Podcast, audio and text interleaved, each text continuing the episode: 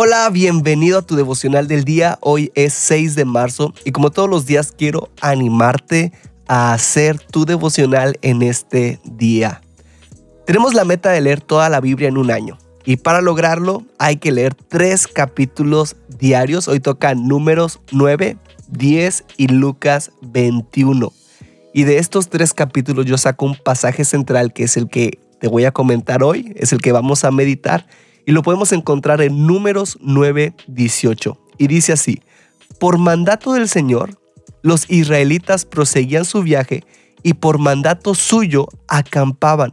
Mientras la nube permaneciera sobre el tabernáculo, permanecían acampando. Incluso cuando la nube se detenía sobre el tabernáculo por muchos días, los israelitas cumplían su obligación con el Señor y no partían. A veces la nube permanecía solo unos días sobre el tabernáculo y de acuerdo con el mandato del Señor, permanecían acampando.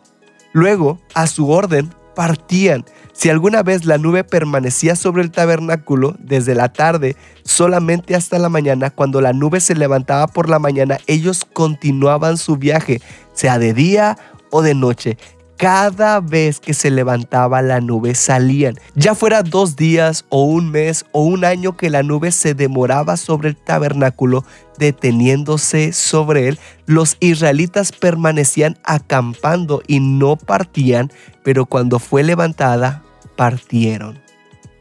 No sé si ustedes son como yo, pero los viajes me estresan un poco. Deseo llegar a mi destino y, y deseo tener todo planeado cuánto voy a tardar, cuántas paradas voy a tener y si algo se demora o, cambian mis planes, me frustro. Ahora, pongo mi frustración con el contexto de los israelitas moviéndose solamente mientras la nube se movía sin importar si eran unos días, un mes o un año.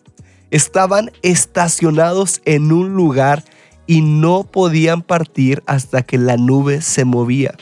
Esto me habla de que es mejor perder la comodidad si tenemos a Dios guiándonos. Créeme que no es cómodo estar esperando una nube para partir.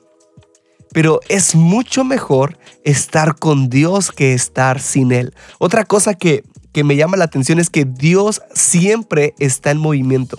Aunque Él es el mismo ayer, hoy y lo será por todos los siglos, Él no es una roca estática hay más de Dios que debemos de conocer.